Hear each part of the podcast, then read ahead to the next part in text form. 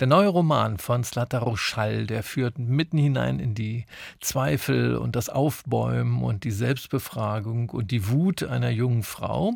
Sie lebt in einem unsicheren Job als Übersetzerin mit zwei Kindern und ihrem Mann in einem eigentlich okayen Leben, aber eben nur eigentlich.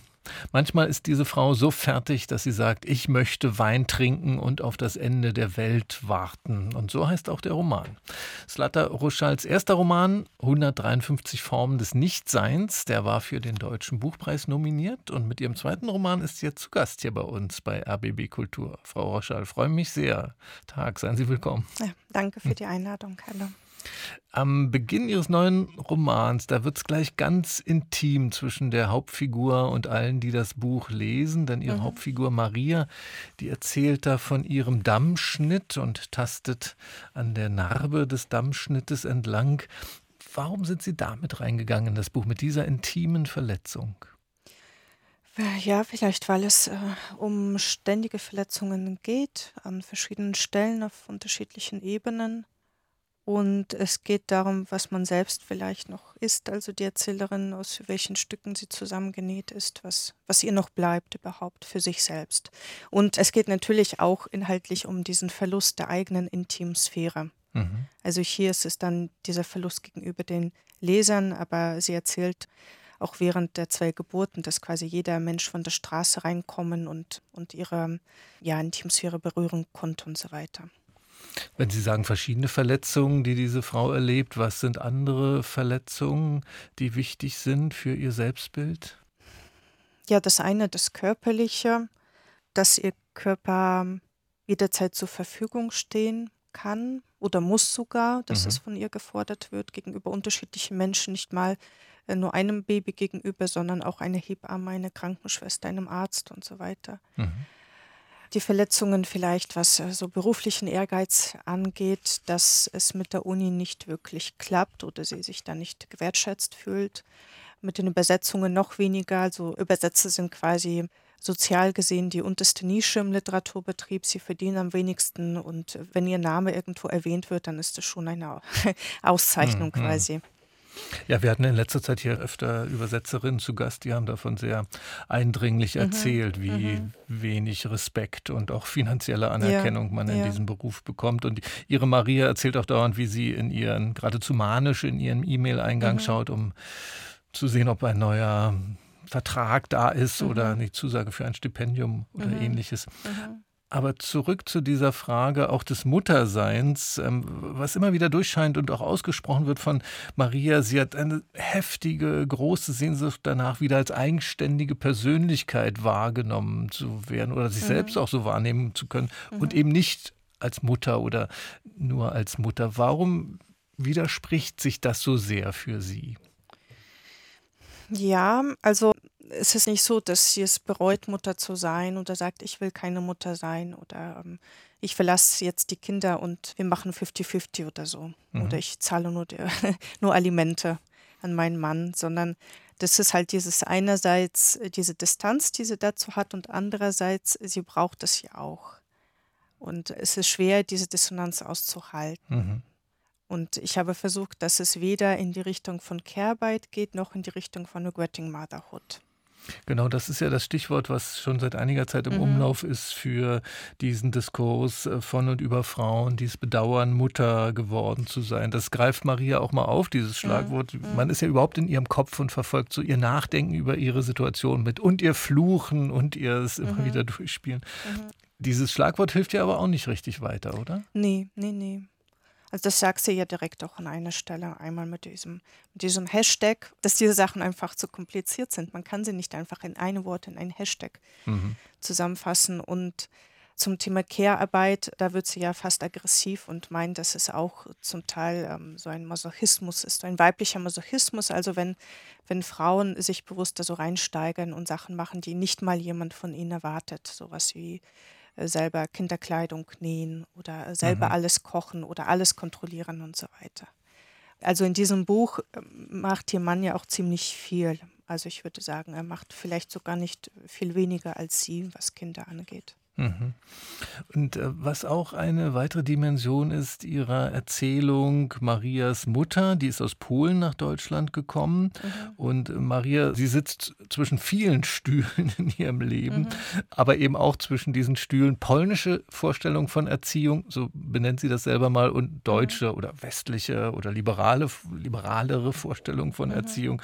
Wo ist da der Gegensatz für Maria? Ja, es ist einmal dieses was Erziehung vielleicht als Erziehung bezeichnet wird im klassischen Sinne. Und äh, wenn die, die Basisbedürfnisse gedeckt sind, dann ist das schon viel. Also wenn ein Kind satt ist und Sachen anhat und so weiter und einigermaßen gern zur Schule ist, dann reicht das irgendwie auch. Das ist die polnische und Vorstellung, oder? Möglicherweise, mhm. ja, oder die, die sie so mitbekommen hat, vielleicht mhm. von ihrer Mutter. Und das andere, das ist dieses Endlose und Ausufernde, dass man alles sein muss.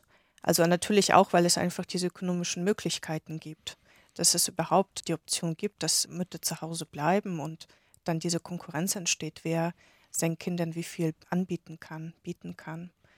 Also sie sagte ja auch an einer Stelle Entspannung zum Beispiel auf Deutsch, das sind ähm, Klangschalen und, und Mantras und sowas und Entspannung auf Polnisch, das ist einfach Konsum und Friseur und, Maniküre und sowas. Mhm, mhm.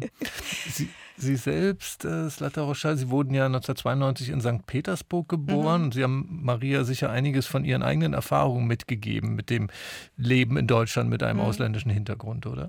Ja, klar, ja.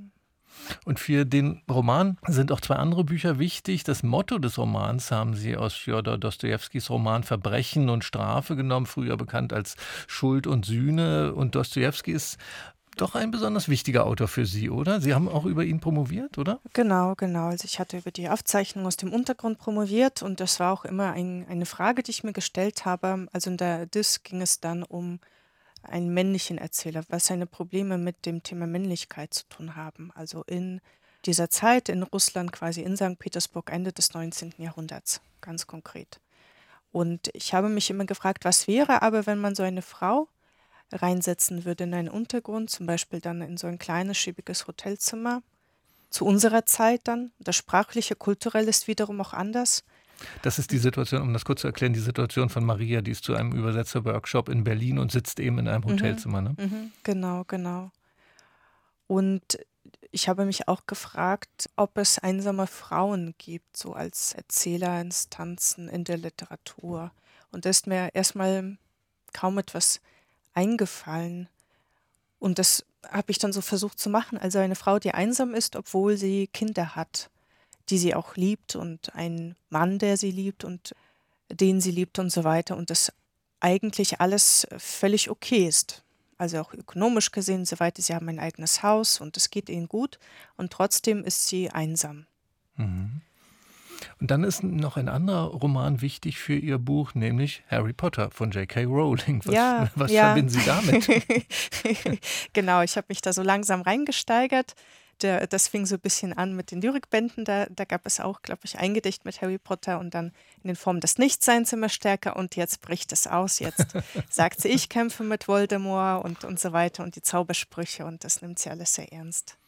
Aber Sie selbst, sind Sie so eine jugendliche Harry Potter-Leserin gewesen? Ich habe Harry Potter sehr spät gelesen. Also erst als mein eigenes Kind das angefangen hat zu lesen oder Hörbücher zu hören. Also eigentlich vor ein paar Jahren erst mhm. habe ich angefangen mich damit zu beschäftigen. Und ich finde Harry Potter halt super. Also ich denke mir immer, wenn ich das als Kind gehabt hätte, Harry Potter, dann wäre mein Leben vielleicht anders verlaufen oder viel selbstbewusster oder sowas. Also das ist eine der, der schönen Ausnahmen, dass ein guter literarischer Text quasi einhergeht, auch mit Erfolg und, mhm. und so weiter. Sie haben im vergangenen Jahr für Ihren Roman 153 Formen des Nichtseins mhm. eine Auszeichnung bekommen, den Schubert Literaturförderpreis. Der ist mit 7500 Euro dotiert. Und in Ihrer Dankesrede haben Sie dann auch ganz konkret über Geld geredet, mhm. ähm, haben äh, den anwesenden Damen und Herren vorgerechnet, dass Sie mit dem Preisgeld die Miete für Ihre Wohnung in München bezahlen können, mhm. bis im Februar 2024 dann ja. Ihr neuer Roman erscheint. Das ist jetzt. Jetzt muss der neue Roman das Geld einbringen für Ihre Miete? Genau, vor ein paar Tagen saß ich wieder dran am Finanzplan, genau Aha. ab Februar und dann habe ich so Spalten gezogen, quasi Miete extra und KSK, Sozialversicherungen und einfach Geld zum Leben und Fixkosten, Bürokosten und sowas alles. Also ich glaube, dieses Jahr läuft es noch ganz gut, weil ich jetzt zwei Residenzstipendium, also eins hatte ich schon und eins kommt noch im Oktober. Mhm.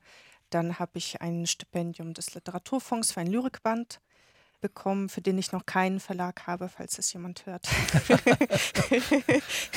der jetzt so gut wie fertig ist. Und wahrscheinlich bekomme ich jetzt noch eine halbe Stelle wieder an der LMU München. Also das ist wieder so eine Kombination von ganz vielen verschiedenen Einkommensquellen. Also Unterrichten, Arbeitsstipendium, Residenzstipendium und so weiter. Und dann klappt es insgesamt irgendwie schon.